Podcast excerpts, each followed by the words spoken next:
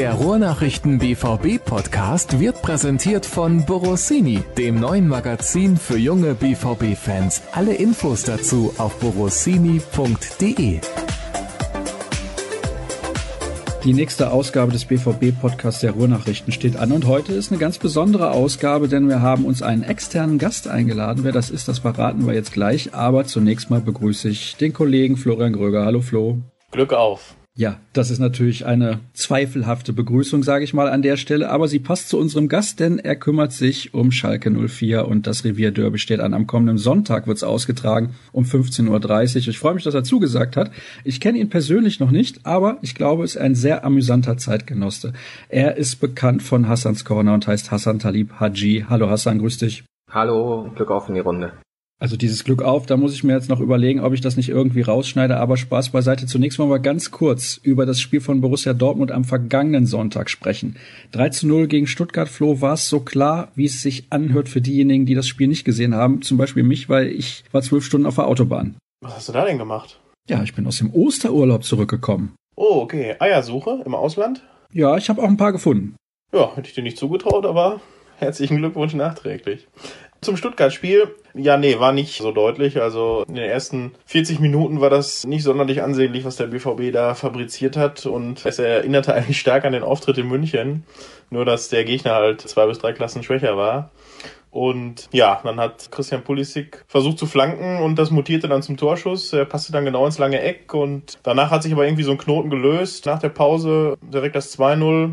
Und dann war das eigentlich so ein Heimspiel, wie man es von Borussia Dortmund ab 2017 äh, rückwärts kennt. Also dann auch souverän. Stuttgart hatte nicht mehr viele Chancen. Das hätte dann auch sicherlich 4 oder 5-0, wenn man wirklich alle Chancen genutzt hätte, ausgehen können. Also ähm, da hat man die Hoffnung, dass es jetzt dann doch wieder aufwärts geht und man äh, so eine Leistung auch mal wieder konstant über 90 oder 85 Minuten zeigen kann. Naja, wenn wir uns an das Hinspiel gegen Königsbauer erinnern, dann wäre es besser, wenn sie bis zum Ende konzentriert zu der Sache gehen. Aber du hast jetzt gerade gesagt, die erste Halbzeit, die war jetzt nicht so sonderlich ansehnlich von Borussia Dortmund. Die haben vielleicht dann auch es wirklich gebraucht, dann irgendwie so den Knoten platzen zu lassen, wie du das gerade eben formuliert hast. Ja, also man hat da schon noch gemerkt, dass dieses 0 zu 6 in München dann schon noch irgendwo in den Kleidern steckt. Und Peter Stöger hatte das ja in der Woche vorher auch gesagt, dass dann dass das ein Spiel war, was man jetzt nicht einfach abschütteln kann und sagen kann, gut, wir haben jetzt mal verloren und war jetzt die erste Niederlage seit langer Zeit und jetzt gehen wir zur Tagesordnung über.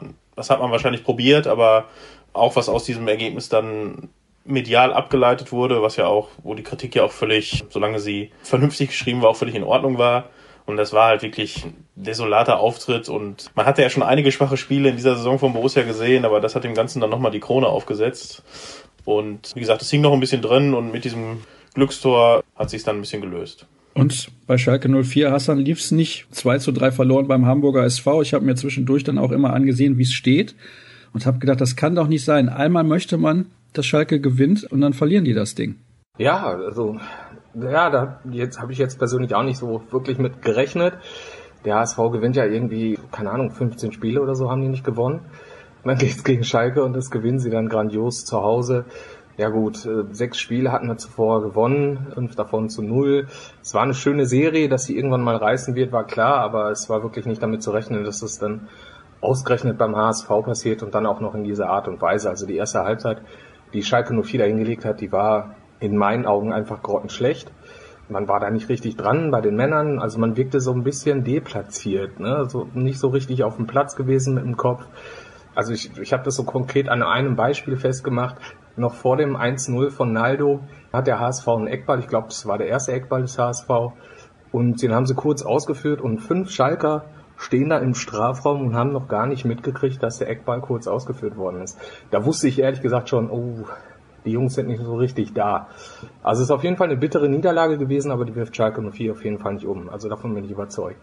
Vielleicht war es aber auch eine gute Niederlage, ausgerechnet vor dem Derby, dass man wieder auf den Boden der Tatsachen kommt und dann dementsprechend konzentriert auch ins nächste Spiel geht, denn das ist das Wichtigste der Saison in Anführungsstrichen.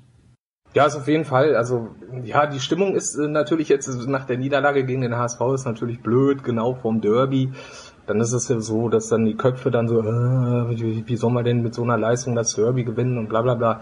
Aber ich glaube, dass es, ja, wie halt immer ist beim Derby, dass das alles so ein bisschen losgelöst davon ist, von aktuellen Spielständen, Tabellenständen. Ich sehe das Derby da ehrlich, also das ist auch nur meine Meinung, so ein bisschen losgelöst von dem, von dem allen. Da kann alles passieren. Das war ja auch in der Vergangenheit so, wo der BVB vor Schalke stand und auch weit vor Schalke stand und so. Und die Derbys waren trotzdem in der Regel immer irgendwie ein bisschen spannend, ne? Und waren auch eng, so wie das letzte Derby logischerweise halt auch. Ja, absolut. Das war mehr als irgendwas. Das war ein spektakuläres, das war ein historisches Derby. Ich glaube, da müssen wir nicht drum rumreden, auch wenn es natürlich sozusagen das bessere Ende genommen hat für die Gäste aus Gelsenkirchen damals. Aber Flo, ich möchte mit dir vorab nochmal auf eine Personalie eingehen und dazu gerne gleich auch mal Hassans Meinung hören, denn zuletzt gab es einen Artikel des Kollegen Dirk Krampe über Mario Götze und da gab es auch Diskussionen, insbesondere bei Twitter und das fand ich schon sehr interessant, denn ich fand den Artikel relativ sachlich. Er hat da ein bisschen die aktuelle Situation von Mario Götze geschildert. Der wurde jetzt nicht eingewechselt und hat auch nicht von Anfang an gespielt, logischerweise, gegen den VfB Stuttgart. Wie bewertest du seine Situation momentan? Denn er lässt so ein bisschen die Form aus dem Herbst vermissen, wo er meiner Meinung nach der beste Spieler von Borussia Dortmund war. Gerade, also vielleicht auch die komplette Hinrunde durch. Ja, man hatte zumindest da das Gefühl, dass auch da sind wir beim Knotenplatzen, dass das jetzt dann auch wieder deutlich bergauf geht. Weil nach seiner langen Ausfallzeit hatte er immer schon mal wieder gute Phasen dabei und wo man auch sofort gesehen hat, dass der Junge mit dem Ball kann, das ist schon Weltklasse.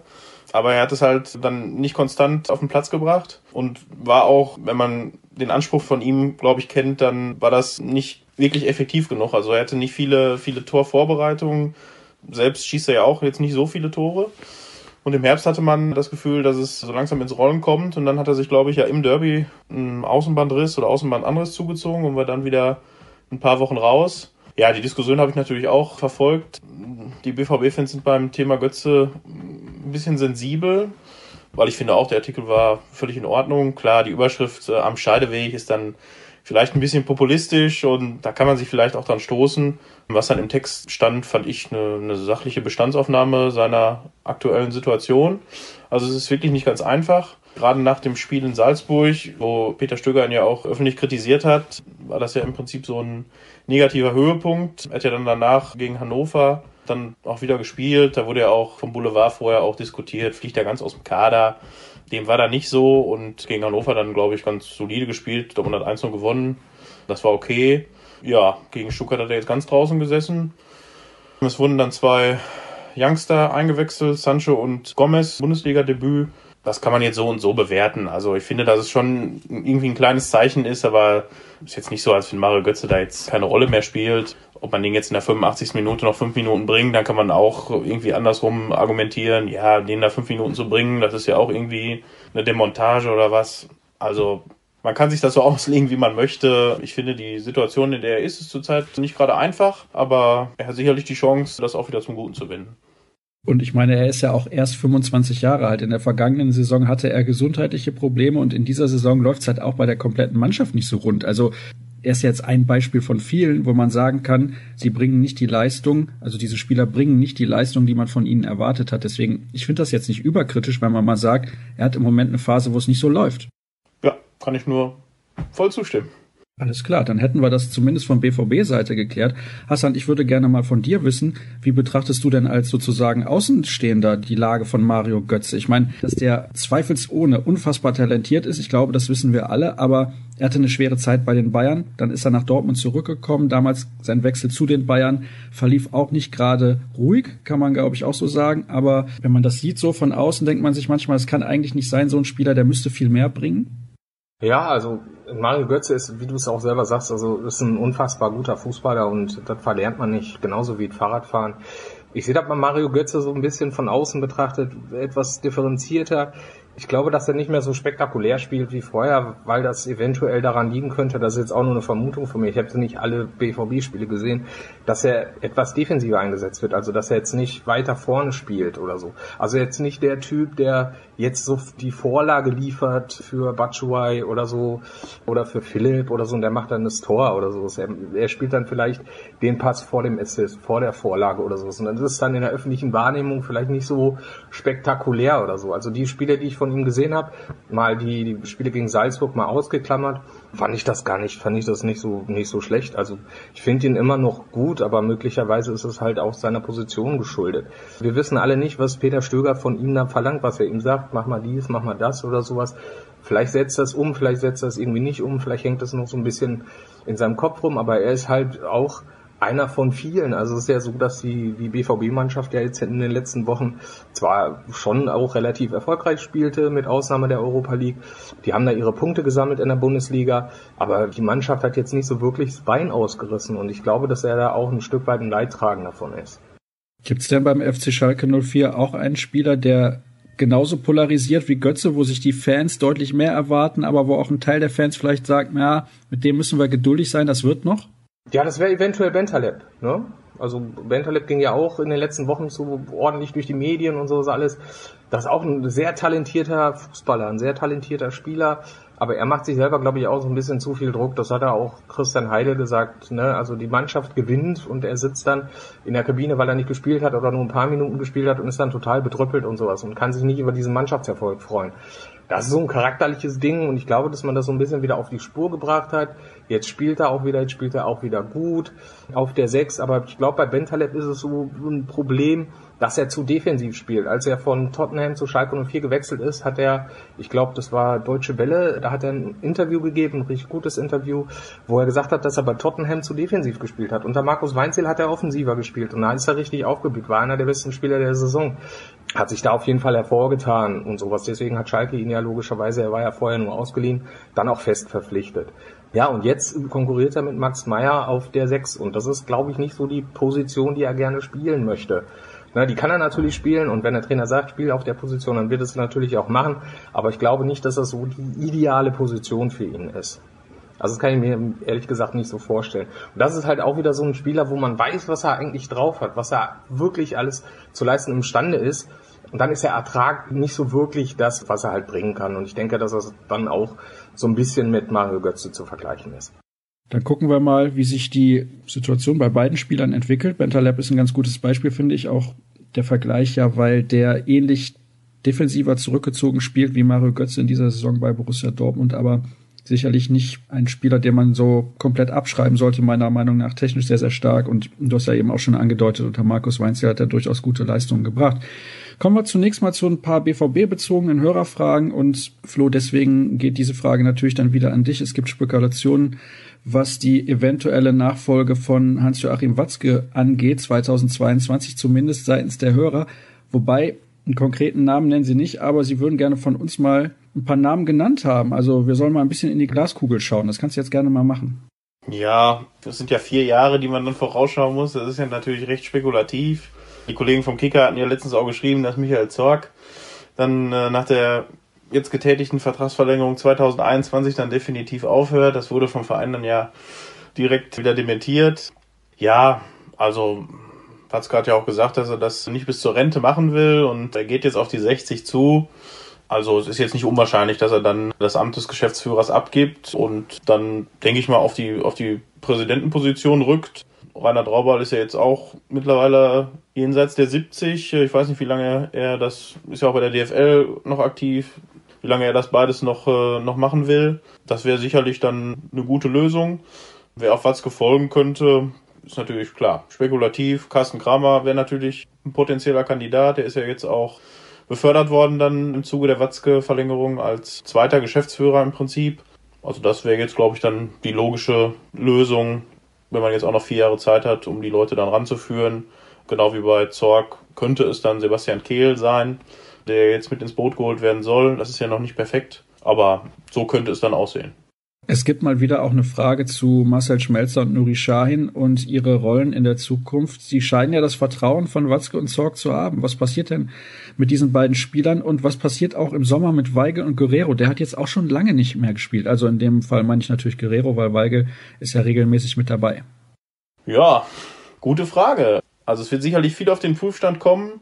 Ich meine, Marcel Schmelzer ist jetzt Kapitän der Mannschaft. Es gibt ja auch so ominöse Listen, die in diversen Boulevardmedien kursieren, wer da alles draufstehen soll. Und Nuri Sahin hat dann auch am Samstag, war er erst in der Mixzone bei, bei den Journalisten zum Interview und ist dann, hat dann beim Rausgehen nochmal so ein bisschen den Kollegen gefragt, ob er dann nach der Leistung vom Stuttgart-Spiel dann von der Liste verschwunden sei. Er war ja so mit der beste Borusse.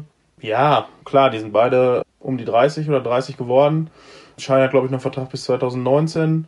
Klar wird das diskutiert werden. Ich weiß noch nicht, was die Spieler möchten. Möchten Schein woanders nochmal spielen? Ist eine Türkei vielleicht eine Option für ihn? Das weiß man nicht. Aber klar ist auch, dass viel passieren wird im Sommer. Das ist klar. Angefangen bei der Besetzung des Trainerpostens. Das, denke ich mal, ist die wichtigste Entscheidung, die jetzt auch höchstwahrscheinlich im April oder Anfang Mai dann verkündet wird. Und dann werden sich die personellen Schnitte dann anschließen. Lars würde nämlich gerne wissen, wo du gerade schon sagst, Trainer, ja, diese Entscheidung muss ja irgendwann mal gefällt werden. Bleibt Stöger mangels Alternativen? Hassan, wie siehst du denn Borussia Dortmund unter Peter Stöger? Ist das ein Mann für die Zukunft oder glaubst du, es wäre eine Fehlbesetzung auf die nächsten Jahre gesehen?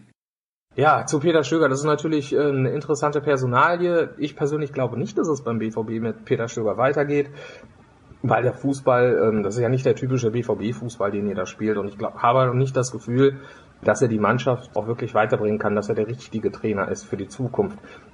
Um da auch den Umbruch, ihr müsst ja auch einen Umbruch im Kader machen, also der BVB, da ist auf jeden Fall jede Menge zu tun und ich kann mir nicht vorstellen, dass Peter Stöger dafür der Richtige ist. Ich denke, dass ihr zum Sommer hin nach Saisonende einen Neustart machen werdet, euch da neu aufstellt. Die ein oder anderen Spieler werden den BVB verlassen. Neuer Trainer kommt, der dann die Philosophie mitbringt, die der Club braucht, die vielleicht auch Watzke und Zorg vorgeben, wie der BVB Fußball auszusehen hat. Danach werdet ihr auch den passenden Trainer finden. Also mit Peter Stöger, denke ich, ist das nach Saisonende vorbei. Was glaubst du denn? Da werden ja einige Namen gehandelt. Kovac, Nagelsmann, Favre und so weiter, Hasenhüttel teilweise auch sogar, Hannes Wolf. Vor welchem neuen Trainer hättest du denn aus Schalker Sicht am meisten Respekt? Also wo würdest du dir am meisten versprechen, ist natürlich falsch aus deiner Perspektive, aber wo sagst du, wenn dieser Mann zum BVB kommt, dann war es das vielleicht wieder mit Augenhöhe? Das weiß ich ehrlich gesagt nicht so wirklich. Also ich kann mir nicht vorstellen, dass Nagelsmann 2018 kommt. Der hat ja auch irgendwie abgesagt, ne, dass er da auch seine Ausstiegsklausel hat 2019. Dietmar Hopp will den auch nicht abgeben. Dann hast du Ralf Hasenhüttel. Also die Fans protestieren dagegen RB Leipzig, was ich auch vollkommen richtig finde. Dann den Trainer von RB Leipzig zu holen, das ist natürlich schwer vermittelbar ähm, für die Verantwortlichen. Also ich, ich kann es mir ehrlich gesagt nicht vorstellen, dass Ralf Hasenhüttel das wird. Nico Kovac wird dann noch genannt. Ich glaube, der perfekte Trainer für die Situation, die der BVB jetzt aktuell hat mit Umbruch, da muss was neu gestaltet werden, glaube ich, ist Lucien Favre, weil der das kann und der das bewiesen hat bei Borussia Mönchengladbach und der lässt auch offensiven Fußball spielen. Also ich kann mir schon vorstellen, dass das mit Lucien Favre und dem BVB passen könnte. Also das wäre jetzt so mein Favorit. Also wenn ich mir da einen aussuchen könnte, wäre Lucien Favre mein Favorit. Er spricht Deutsch, kennt die Bundesliga, kennt die Mentalität der Bundesliga und die Mentalität der Spieler, die hier spielen. Und ich glaube, dass er dem BVB weiterhelfen könnte. Ob das dann auch Realität wird oder sowas, das lasse ich mal dahingestellt. Aber für mein Empfinden wäre das der ideale Trainer für den BVB.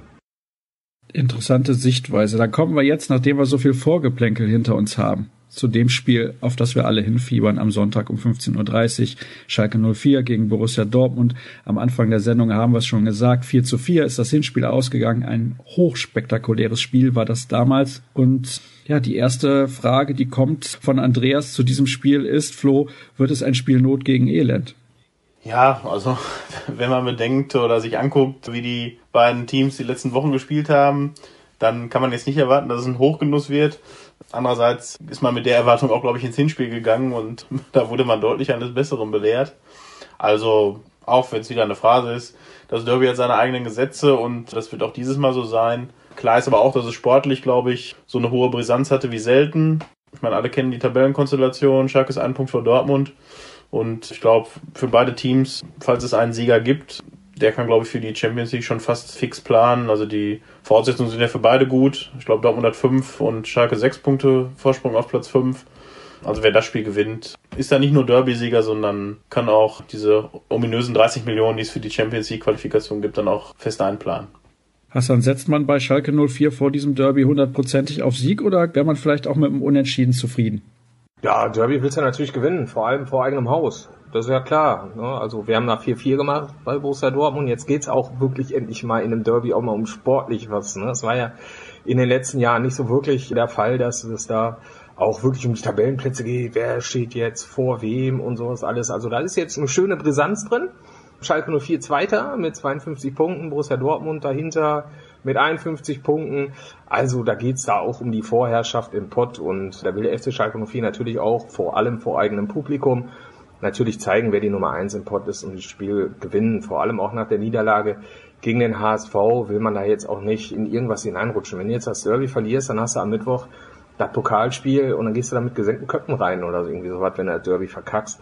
Deswegen wird der FC Schalke noch viel Vollgas geben und ich hoffe auf die drei Punkte. Ich denke, das wird ein sehr, sehr spannendes, umkämpftes und heißes, brisantes Revierderby, was wir ja schon länger nicht mehr hatten.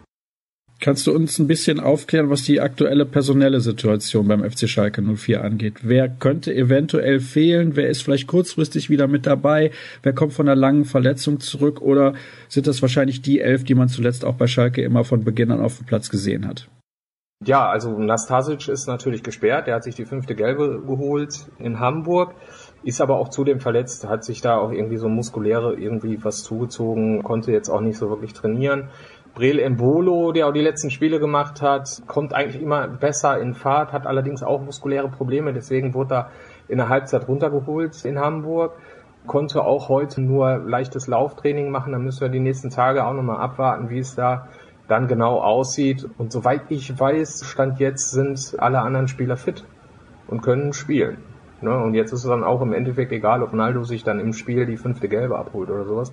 Das Derby ist ja wichtig aber sonst ist der Personalstand so, wie ich es gesagt habe. Es kann sein, dass vielleicht noch das eine oder andere kommt in dieser Woche. Das müssen wir mal abwarten. Aber ansonsten, wie gesagt, bis auf Nastasic und Embolo, der fraglich ist fürs Derby, sind alle Spieler meines Wissens nach fit, gesund und bereit fürs Derby. Flo, wie sieht's beim BVB aus? Also Guerrero, denke ich mal, ist weiterhin nicht dabei. Dazu die Langzeitverletzten Dom und Rode. Aber sonst müssten Peter Stöger eigentlich alle Spieler zur Verfügung stehen. Ja, Sagadu und Kagawa fehlen auch noch. Die sind zumindest jetzt wieder ins individuelle Training eingestiegen. Also Kagawa war gestern mal wieder nach Wochen auf dem Platz. Es ist ja auch so ein Mysterium, diese Personalie. Nee, aber sonst sieht es eigentlich ganz gut aus. Also Schmelzer wurde ja gegen Stuttgart nach gut 16 Minuten, glaube ich, leicht angeschlagen ausgewechselt. Der ist auf dem Weg zurück. Und André Schürle hat ja auch gefehlt gegen Stuttgart wegen Hüftproblemen. Der hat gestern auch wieder trainiert. Einzig Manuel Akanji ist ein kleines Fragezeichen, glaube ich, hinter. Der hatte erst muskuläre Probleme und jetzt hat ihn noch eine Erkältung erwischt. Also mal gucken. Also man geht davon aus, dass er dabei ist. Wobei man ja mit Topak und Sokrates noch zwei Innenverteidiger hat. Also da könnte es einen kleinen Engpass geben, aber sonst eine Offensive ist alles, alles wieder fit. Andrei Jamolenko stand ja auch schon gegen Stuttgart im Kader. Ist, denke ich, noch keine Option für die Startelf, aber als Joker geht er genauso mal wie, wie Jaden Sancho. Also personell sieht das ganz gut aus bei Dortmund. Ja, da habe ich unter anderem Shinji Kagawa quasi vergessen. Das tut mir natürlich sehr leid. Aber du hast gerade gesagt, Manuel Kanji, der ja gegen Stuttgart nicht mit dabei war, der könnte wieder mit dabei sein. Glaubst du denn trotzdem, dass Peter Stöger in so einem Spiel, in so einem brisanten Spiel, wie Hassan das gerade auch formuliert hat, nicht dann doch auf Sokrates und Toprak setzt, die ein bisschen älter sind und natürlich deutlich mehr Erfahrung haben als Akanji? Die Argumentation kann man sicherlich heranziehen. Also klar, das würde für Akanji, denke ich mal, auch eine neue Erfahrung sein, so ein Spiel und bei so einer Atmosphäre. Ich meine, in der Schweiz wird er auch schon einige Derbys mitgemacht haben, aber wahrscheinlich nicht in der Form. Andererseits kannst du natürlich auch sportlich argumentieren, dass er von den dreien sicherlich technisch der Beste ist und da fürs Aufbauspiel sicherlich wertvoll ist. Also ich denke, da kannst du eigentlich bei den dreien, egal wer spielt, es ist jetzt kein Problem, da zu sagen, der ist jetzt besser, der ist schlechter. Also ich denke, da gibt es andere Positionen, zum Beispiel im defensiven Mittelfeld, wo es gerade noch ein bisschen mehr hakt. Und da hat zuletzt jetzt gegen Stuttgart Nuri Sahin ja auch eine gute Leistung gebracht. Also dann das Duo Dahut Shahin? Da deutet viel drauf hin. Also ich sehe jetzt nicht, was man da ändern sollte. Gonzalo Castro ist ja jetzt anscheinend erstmal komplett außen vor. Nach seinem Auftritt in München, wo er nach 30 Minuten ausgewechselt wurde, war er Samstag gar nicht im Kader. Und Julian Weigel hängt ja auch so ein bisschen im Leistungsloch. Das bisschen kann man, glaube ich, streichen. Also hängt im Leistungsloch auch schon seit mehreren Wochen. Nuri Schein hat sicherlich überraschend gegen Stuttgart von Anfang an gespielt, aber dann auch äh, im zweiten Durchgang, als es dann deutlich besser lief, wirklich eine sehr gute Leistung gebracht, muss ich sagen. Ja, Moda Hut hat sich ja auch festgespielt in den vergangenen Wochen. Eine gute Entwicklung genommen. Klar, wenn man die beiden spielen lässt, fehlt natürlich so ein bisschen Robustheit auf der, auf der Position im defensiven Mittelfeld. Wenn er nicht verletzt wäre, wäre sicherlich Sebastian Rode auch ein interessanter Kandidat, wenn der fit und in Form wäre, der da spielen könnte, aber ist zurzeit nicht und ich denke, es läuft auf diese beiden hinaus, ja. Also auf jeden Fall ein sehr, sehr spielstarkes Duo, da gibt es keine Zweifel und wenn die in Form sind, können die auch einen sehr, sehr schönen Fußball spielen, da bin ich mir sicher. Und ja, das Hinspiel Das war ja deswegen auch so interessant, weil Domenico Tedesco Hassan nach einer halben Stunde Doppelwechsel vorgenommen hat und taktisch umgestellt hat. Was erwartest du taktisch denn jetzt in dem Spiel am Sonntag? Ich denke, dass Domenico Tedesco ja auch wieder auf Körperlichkeit setzen wird. Ne? Es hängt natürlich davon ab, ob Brele Mbolo dann äh, wieder fit wird. Also ich denke, dass wir mit Burgstaller Di Santo und Embolo beginnen würden. Ähm, falls Embolo nicht fit wird, würde dann eventuell Harit nachrücken. Das denke ich schon. Ich denke, dass Max Meyer nicht spielen wird. Entweder Weston McKenney wird auf der 6 spielen. Ich glaube aber eher, dass Nabil Bentaleb auf der 6 spielen wird. Also auf jeden Fall wird es da um Körperlichkeit geht, um, um Zweikämpfe wird es gehen. Darauf wird äh, Domenico Tedesco großen Wert legen. Ich denke nicht, dass man, auch wenn man jetzt im eigenen Stadion spielt, wird jetzt irgendwie in den ersten Minuten von einem Sturmlauf des FC Schalke 04 ausgehen muss oder so. Das kann ich mir ehrlich gesagt nicht vorstellen. Man wird natürlich pressen, versuchen den BVB früh anzugreifen, um Fehler zu provozieren. Das denke ich schon. Und dann muss man gucken, wie sich das Spiel dann entwickelt. Domenico Tedesco wechselt ja alle 20 Minuten auch mal gerne die Taktik oder so, ne? Wirft da auch gerne mal was um oder reagiert auf den Gegner, falls Stöger jetzt mal irgendwie was ändert oder sowas oder falls die Aufstellung, die er prognostizierte oder die er gedacht hatte, wie der BVB auftritt oder sowas und das ist dann irgendwie alles total anders. Das ist ja im Hinspiel auch so gewesen, dass Peter Bosch da irgendwie umgestellt hatte. Vorher irgendwie hatte, glaube ich, immer dieses 4-3-3 spielen lassen und dann war es plötzlich eine andere Taktik und dann musste Tedesco auch irgendwie umstellen. Deswegen hatten wir auch Probleme in der Anfangsphase. Da müssen wir halt mal gucken, wie Tedesco reagieren wird. Also ich kann mir schon vorstellen, dass sich in der Ausstellung jetzt taktisch nicht groß viel ändern wird. Also man versucht vorne drauf zu gehen, den BVB so früh es geht den Ball abzunehmen.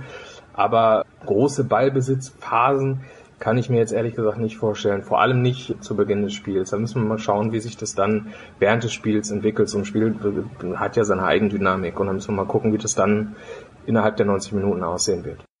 Wir haben einen Hörer, der tatsächlich vorschlägt, dass Borussia Dortmund sich Max Meyer angelt. Der ist ablösefrei am Ende der Saison. Was ist denn deine Meinung dazu? Wäre der was für Borussia Dortmund? Max Meyer und Borussia Dortmund. Das ist eine, schwierige Frage. Also ich kann mir nicht vorstellen, dass er zum BVB passt. Ehrlich nicht. Also ihr habt da auf der Position einfach bessere Spieler. Also selbst wenn sie es jetzt in den letzten Wochen nicht gezeigt haben oder so, aber das kann ja ein Guerrero spielen. Julian Weigel kann es spielen, ein Castro kann es spielen. Also ich, ich denke nicht, dass Max Meyer da irgendwie ernsthaft in Erwägung gezogen wird von Zorg oder von Watzke, selbst wenn er ablösefrei ist. Das kann ich mir ehrlich gesagt nicht vorstellen. Flo, was sagst du zu dieser potenziellen Personalie? Ja, kann ich mir auch nicht vorstellen. Also klar, Max Meyer ist sicherlich fußballerisch interessant. Allerdings muss man auch sagen, dass der jetzt, da kann Hassan glaube ich zustimmen, so das erste Jahr ist, wo er wirklich konstant gute Leistungen bringt. Vorher auch immer bezeichnet als hoffnungsvolles Talent, aber ja, mit dem Poker hat er sich wahrscheinlich auf Schalke jetzt nicht so viele Freunde gemacht oder sein Berater hängt da ja auch federführend mit dran. Also, wie gesagt, ich kann es mir schwer vorstellen und auch wenn er ablösefrei ist, wird er jetzt schon auch eine gewisse Summe an Handgeld im Spiel sein wenn da ein Wechsel über die Bühne geht. Von daher sehr unwahrscheinlich. Und wer wird Derby-Held, zumindest aus BVB-Sicht? Tja, Michi Batshuayi wäre sicherlich einer, der für den so ein Spiel eigentlich, glaube ich, prädestiniert ist. Hassan hat es ja gerade angesprochen, das Spiel wird über höchstwahrscheinlich über Körperlichkeit entschieden und da passt er, glaube ich, ganz gut rein. Also, ne? Ist ja echter Typ auf dem Platz, setzt seinen Körper auch sehr gut ein. Also das könnt ihr mir schon vorstellen. Und bei seiner Torquote, die er jetzt hat, ich glaube, neun Tore in 13 Spielen insgesamt, also wettbewerbsübergreifend. Das hätte man im Winter auch nicht gedacht, wo, wo der BVB ihn verpflichtet hat. Klar, schwang die Hoffnung so mit, aber dass er jetzt eine ähnlich gute Quote hat wie Pierre-Emerick Aubameyang, ist sicherlich positiv überraschend. Ja, und Hassan, wer ist ein möglicher Schalker Derby-Held? Ja, es gibt natürlich einige Spieler, wo ich mir schon sehr wünsche, dass sie zu Derby-Helden werden. Vor allem würde ich es Brel im Bolo super gönnen. Das wäre auf jeden Fall eine tolle Sache, weil der Junge in den letzten Wochen wirklich richtig gekommen ist nach seiner schweren Verletzung. Im Endeffekt ist es aber für das Ziel Derby-Sieg dann auch egal, wer die Buden macht. Also von mir aus kann Ralf Herrmann einen langen Abschlag machen und Roman Bürki sieht da dumm bei aus. Das nehme ich auch. Oder was weiß ich, ein abgefälschtes Ei von Caligiuri, der dann irgendwie da ins Tor geht und dann gewinnen wir das Ding 1-0. Damit habe ich auch gar kein Problem. Also Derby-Held wird, wenn Schalke 04 dieses Spiel gewinnen wird, wird der Derby-Held die ganze Mannschaft und Trainer Tedesco sein. Interessante Aussage, wie ich finde. Und Rick, schönen Gruß an dich, aber wir haben momentan so große technische Probleme. Das ist alles nicht ganz so einfach, so eine Dreierkonferenz per Skype. Das funktioniert nicht immer. Deswegen Deine Frage zur Spielweise von Schalke 04, die Peter Stöger liegt, die werden wir dann eventuell nach dem Derby klären. Dann gucken wir mal, denn zuletzt holte er mit Köln nach zweimaligem Rückstand dort ein 2 zu 2, wurde aber danach entlassen. Jetzt hoffen wir aber nicht, dass der BVB-Trainer wieder nach einem Derby entlassen wird. Ja, und Abschließend in dieser Sendung haben wir noch den Hinweis auf unseren Präsentator Borussini, das Magazin für die kleinen Fans von Borussia Dortmund. Da ist die neue Ausgabe erschienen am vergangenen Montag und im Porträt wird dieses Mal Maximilian Philipp beleuchtet. Er spricht über seine Heimat Berlin und wie man als junger Fußballer mit Rückschlägen umgeht. Dann gibt es ein Interview mit Jeremy Toljan, der eingeht auf seinen Weg vom Sturm auf die hintere Außenbahn und seine Hobbys neben dem Platz beim Trick des Monats.